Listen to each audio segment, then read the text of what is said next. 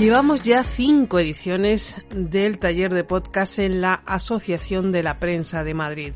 Siempre tenemos la sana costumbre de escucharnos. Lo hacemos en los foros y también mediante un ejercicio que reúne lo que con uno o dos minutos de tema libre quieran contar los participantes de este taller. Aquí van los sonidos, los sueños y las ideas de algunos y algunas de los alumnos y alumnas de esta quinta edición. Luis Marchal aprovecha su tiempo para presentarse y darnos una idea que funciona. Lo he probado, el audiocurrículum.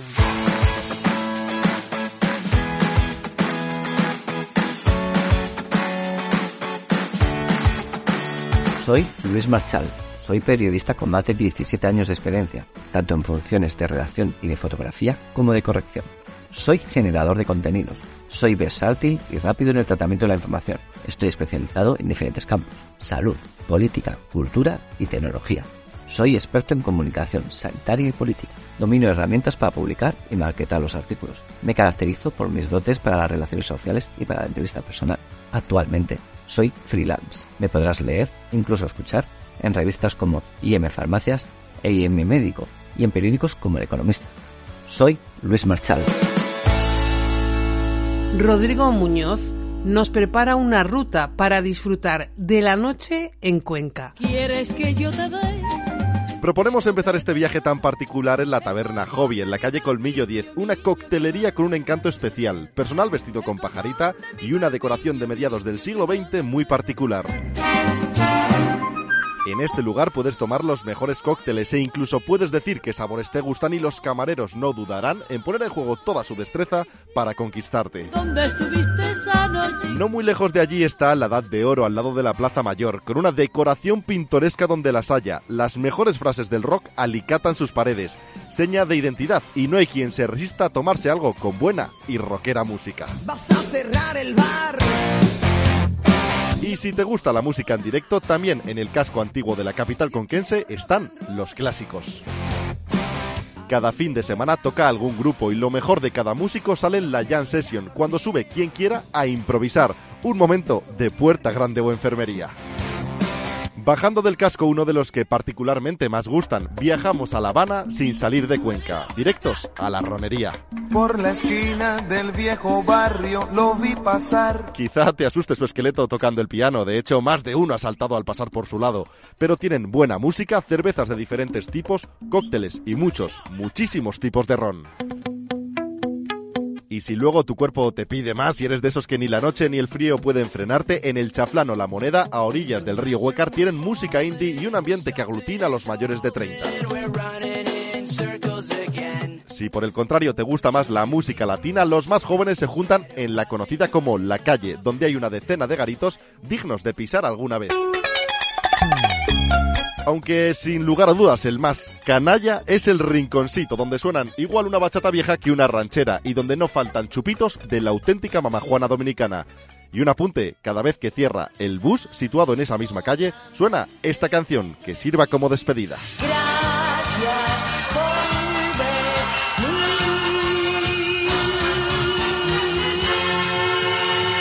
María Candela Palazón nos invita a su primer podcast. Bienvenido al Rincón de los Secretos. Un espacio donde no existen barreras ni complejos. Donde no hay prejuicios y hablaremos de manera transparente, eso sí, sin ofender a nadie, por lo menos de manera voluntaria. No pasa nada si no opino como tú, no soy tu enemigo.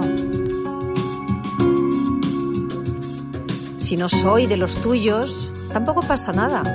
Quizá, por pensar diferente, quizá puedas aprender algo. O yo de ti o tú de mí. Hoy os voy a confesar mi primer secreto. No sé muy bien cómo se hace un podcast. Y esto es mi primer experimento. Espero que mi profesora sea benévola conmigo y no me critique en exceso el modo y manera en la estoy grabando mi primer podcast, pero os digo que lo hago con mucha ilusión. Quisiera deciros el secreto de hoy es por qué paré de manera tan repentina de grabar en mi canal de YouTube. Os voy a confesar por qué.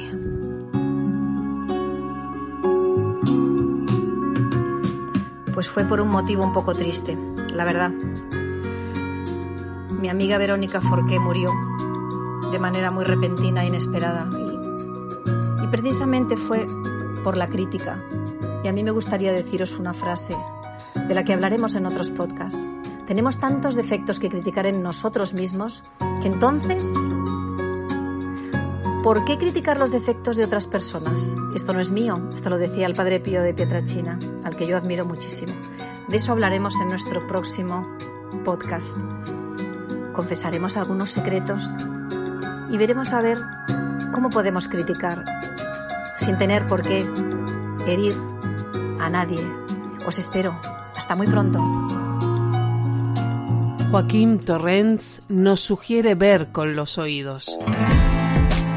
Hoy quiero hablaros de Tudela, mi casa, mi lugar favorito, y con ello espero que os entren las ganas de descubrirla, visitarla y contagiaros de esta pasión, que lo que hoy entra por vuestros oídos, algún día podáis verlo, palparlo, saborearlo, vivirlo. Lo primero, ¿dónde estamos? Ubicada en el eje Logroño-Pamplona-Zaragoza, se encuentra en un enclave privilegiado por comunicar múltiples rutas de comercio, además el corredor mediterráneo, el corredor atlántico-mediterráneo o el corredor central, y a poco más de dos horas en tren desde Madrid. Tudela, la segunda en importancia de Navarra después de Pamplona, la capital.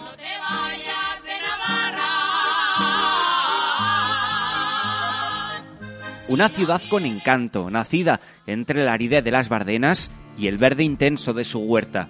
De historia va muy bien. Aquí convivieron durante cuatro siglos musulmanes, judíos y mozárabes que aportaron un mestizaje cultural que aún hoy se refleja en nuestras calles.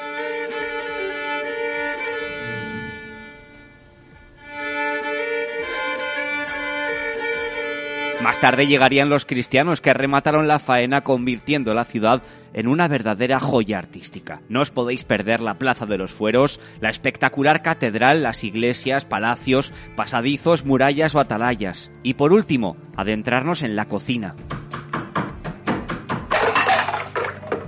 Unas alcachofas con jamón, unos espárragos, una ruta de pinchos o una buena cena con su sobremesa. Os esperamos.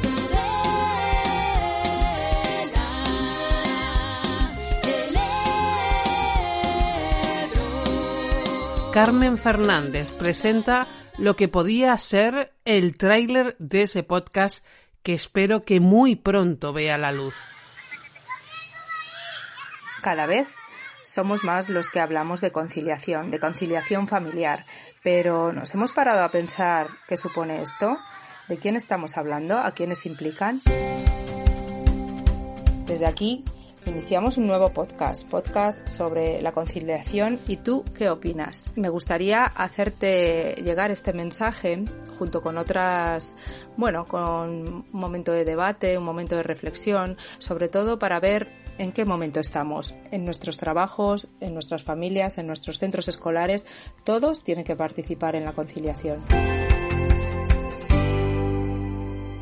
Si escuchamos a Silvia Solís, nos vamos a hacer una idea de sobre qué puede ir su futuro podcast.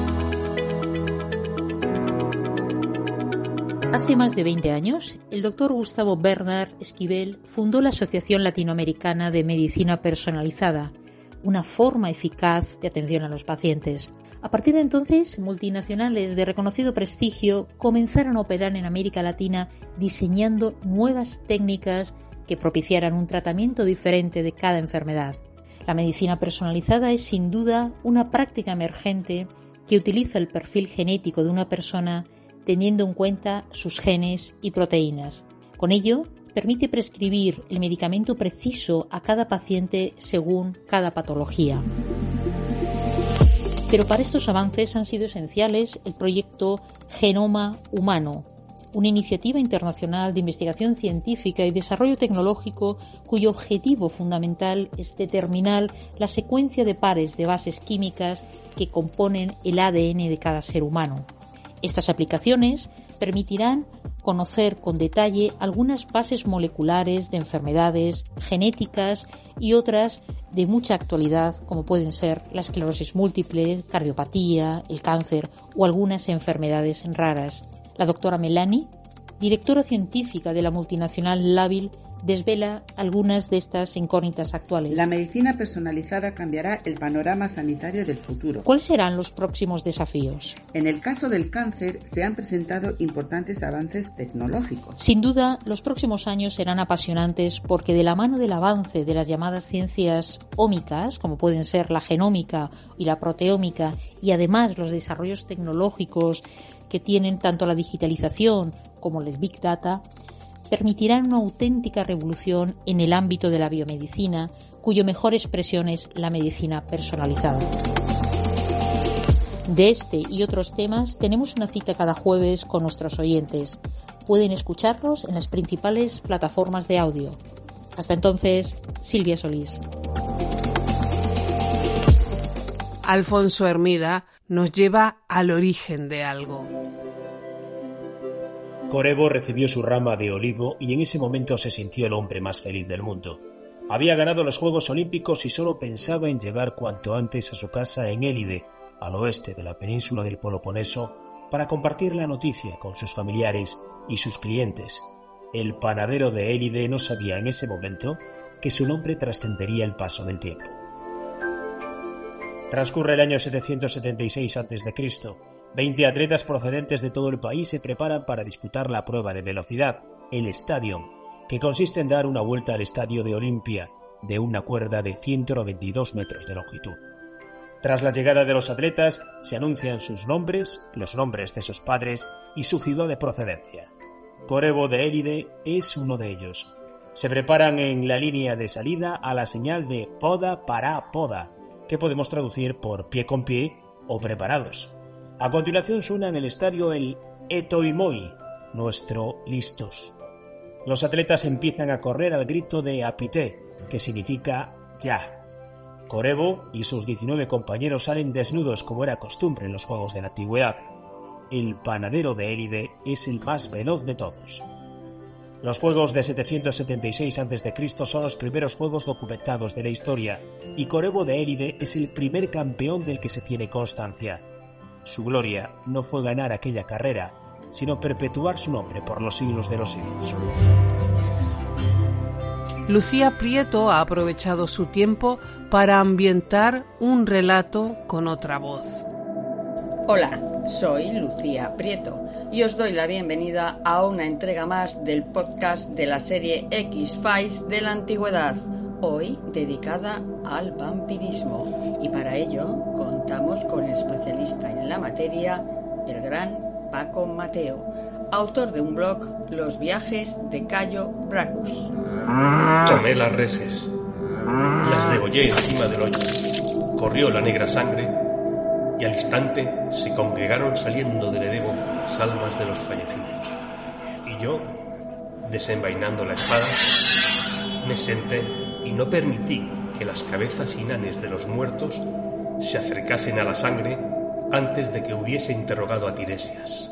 La anterior escena podría pertenecer perfectamente al guion de una serie o película de vampiros, pero en realidad se trata de un famoso pasaje de la Odisea en la que Ulises baja hasta el Hades para buscar a la divina Tiresias y se enfrenta a los seres que habitan en el inframundo.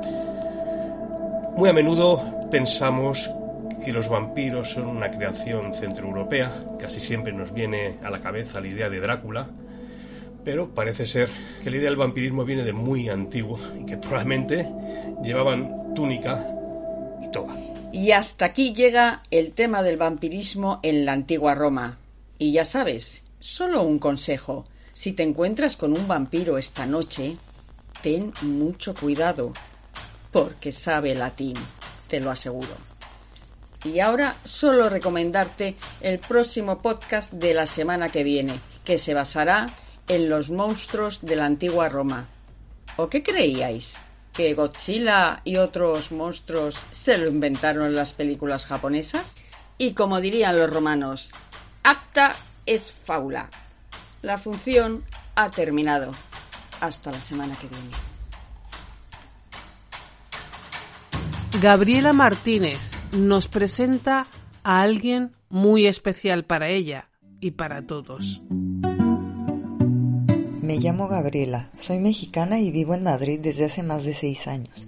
Desde que llegué echo de menos a mi familia, aunque al final ya me acostumbré a la distancia, pero hay una persona a la que extraño particularmente, con la que no me puedo comunicar por WhatsApp ni por videollamada.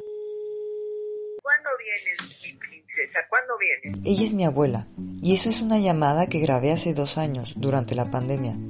Hacía mucho que yo no había podido volver por el COVID y justamente arrancaba la vacuna. Yo ya estoy vacunada, Adrián no lo ve porque él no sale, no quiere salir.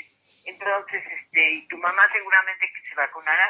Eh, tú ves. Al final toda la familia se vacunó, yo me vacuné y pudimos volver a abrazarnos aquel verano. A dos años de ese viaje, mi abuela sigue haciéndome la misma pregunta. ¿Cuándo vienes, princesa? Julia Alegre aprovecha su minuto para presentarnos a otra princesa. I'm just a cat that likes to have fun. Long lazy days I lie in the sun. Sara es mi gata. Bueno, Sara era mi gata. Murió esta semana después de 20 años con nosotros. 20 años que se dice pronto, pero es toda una vida. Más de la mitad de mi vida en realidad.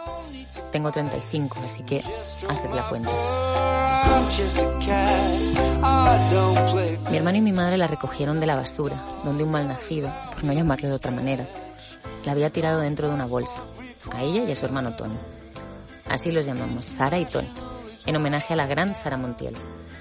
Por aquel entonces la actriz se iba a casar con su novio cubano, Tony, no sé cuántos años más joven que ella. Nadie hablaba de otra cosa. Salseo patrio. Menudo escándalo. ¿Pero qué pasa? vamos a caer? ¿Qué va? ¿Pero qué pasa? ¿Pero qué invento es esto? ¿Pero qué es esto? Nada, hemos venido a arreglar los papeles para podernos casar o mañana o el lunes. Sara ha coqueteado con la muerte varias veces. Esta fue la primera. Se supone que ella y Tony deberían haber muerto aplastados dentro del camión de la basura pero uno de los dos tuvo a bien maullar en ese preciso momento exacto en el que mi madre y mi hermano pasaban al lado del contenedor. Apenas tendrían unos días de vida. Esa fue la segunda vez que Sara se enfrentó a la muerte. Había que sacarles adelante. Mi hermano y yo, que apenas éramos unos niños, nos turnábamos para darles leche con una jeringuilla cada poco tiempo, también en las madrugadas. Qué decir que lo sacamos adelante y vivieron para contarlo. Dos décadas de gatos y dos miembros más de familia. Sara no ha podido sobrevivir a este último embiste de la vida, el de la vejez. Se fue de un día para otro, sin hacer demasiado ruido, supongo que para compensar la manera tan abrupta en la que llegó a nuestras vidas. Ahora nos toca a nosotros acostumbrarnos a su ausencia, a que no nos reciba contenta cuando llegamos a casa, a que no nos hable, mi gata, Sara, ya no hace uy, uy, uy, uy, como canta Rosario. Pero se ha pegado una vida cojonuda, una auténtica gata jazz, independiente y arrabalera. Hasta pronto, compañera. Todos quieren ser ya gatos jazz, porque ellos son de los que más saben. ¿cierto? Las casualidades del destino han hecho que el siguiente audio en llegar al buzón de este ejercicio sea el que escuchamos ya de Solena Logullo. Hola a todos, mi nombre es Solena Logullo y os voy a contar el día en el que Dan entró a mi vida. Sería más o menos en el año 2018, entre abril y mayo, cuando ya empieza a hacer bueno, básicamente. Estaba estudiando la carrera de periodismo en Valladolid y era una noche cualquiera como otra. Fui a sacar la basura, la tiré en el contenedor y cuando me giré vi que había una caja de cartón y como que se movía. Me asomé y vi que había ocho bebés, dos gatitos y seis perros. Evidentemente cogí la caja de cartón y me la llevé a mi piso. Cuando llegué, mis compañeros y yo nos decidimos ponernos a subir fotos de los cachorros por todas las redes sociales, difundirlo lo máximo para poder daros una adopción debido a que, bueno, no nos podemos hacer cargo de un animal en aquel momento. Pasó una semana más o menos y conseguimos darlos a todos en adopción bastante rápido.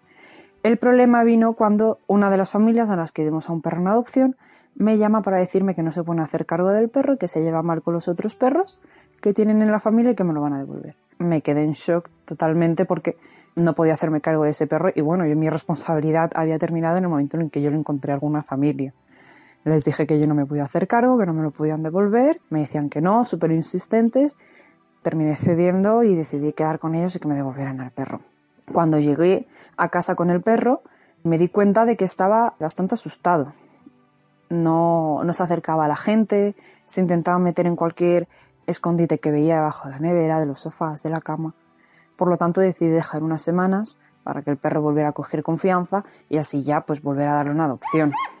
Lo que terminó pasando fue pues que me enamoré perdidamente de él y básicamente a día de hoy Dandy y yo estamos juntos desde hace cinco años. Mónica Tourón se hace una cuestión importante, una cuestión básica para este taller.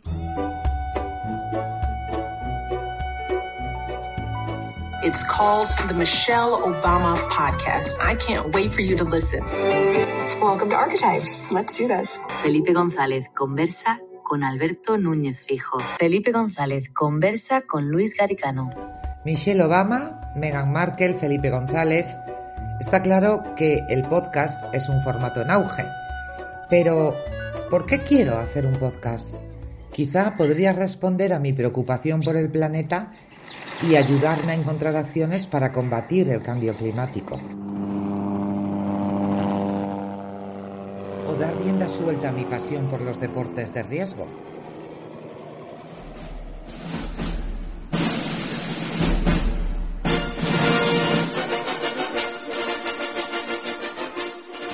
Lo tengo.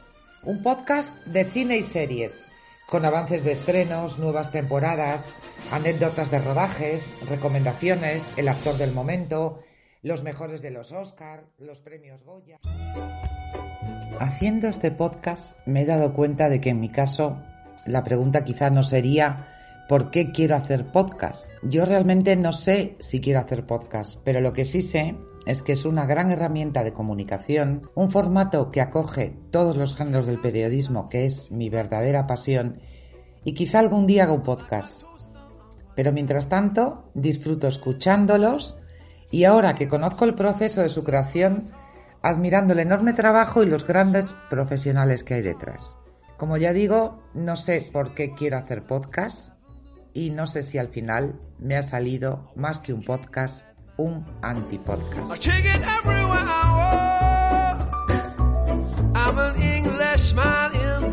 Ahora vamos a conocer un poquito más a Danae Morillo.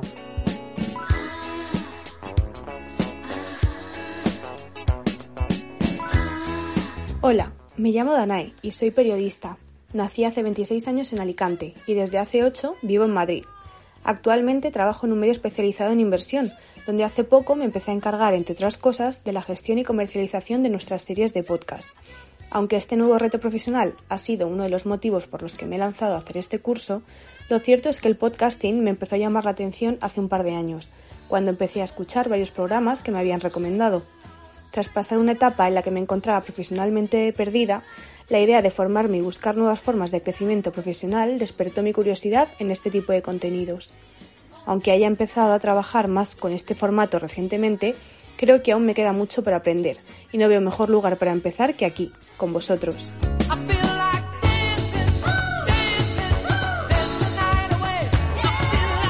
Y por último escuchamos a Rosana Sáez, que se lo ha pasado pipa, con las tijeritas de editar. Nos presenta su proyecto. Hola, me llamo Rosana y voy a contarte cómo comenzó mi idilio con el podcasting a través de los sonidos que me han acompañado en los últimos tres años. Hay historias que comienzan muchos años antes de empezar.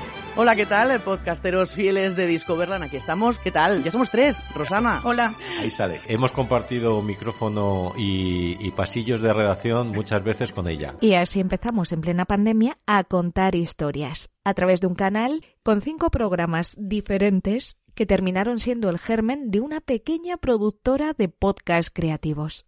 ¿Quién nos lo iba a decir entonces? Tú. Sí, tú. ¿Tienes una idea? ¿Por qué somos diferentes? Porque nos adaptamos a tus necesidades, desde el origen de tu idea hasta la guionización, locución y montaje. Discoverland, todo un mundo por descubrir. Por aquel entonces recuerdo que fui a mi primera charla de podcasting y me quedé con una frase que no se me olvida nunca. Si cuando escuchas tu primer podcast no te da un poquito de vergüenza, eso es que empezaste demasiado tarde. Y el primer podcast que yo hice de principio a fin sola lo publiqué en el canal Discover el 11 de diciembre de 2020. Bienvenidos a Asesinato en la Mansión Haversham. Aquí tengo a dos críticos teatrales que se llaman, ¿cómo os llamáis? Yo, Alonso Álvarez y... Y yo, Martín Álvarez. ¿De qué obra de teatro vamos a hablar? De la función que sale También por aquellas fechas descubrí de manera totalmente casual el que sigue siendo mi podcast favorito. Es La ilusionista de Carlota Garrido. Tenemos la ficción para convertir los hechos en historia. Siempre que lo escucho me emociona, me llega a lo más profundo y por eso me hizo tantísima ilusión ganar uno de sus concursos de relatos. Es Distopía 2.0 2.0 de Rosana Saez. Y esta es mi pequeña historia de amor con el podcasting, historia que arrancó en la pandemia y de la que quedan por escribir muchísimos capítulos sonoros. Gracias a todos y a todas por participar y gracias por compartir vuestra ilusión. Nos oímos aquí en los podcasts.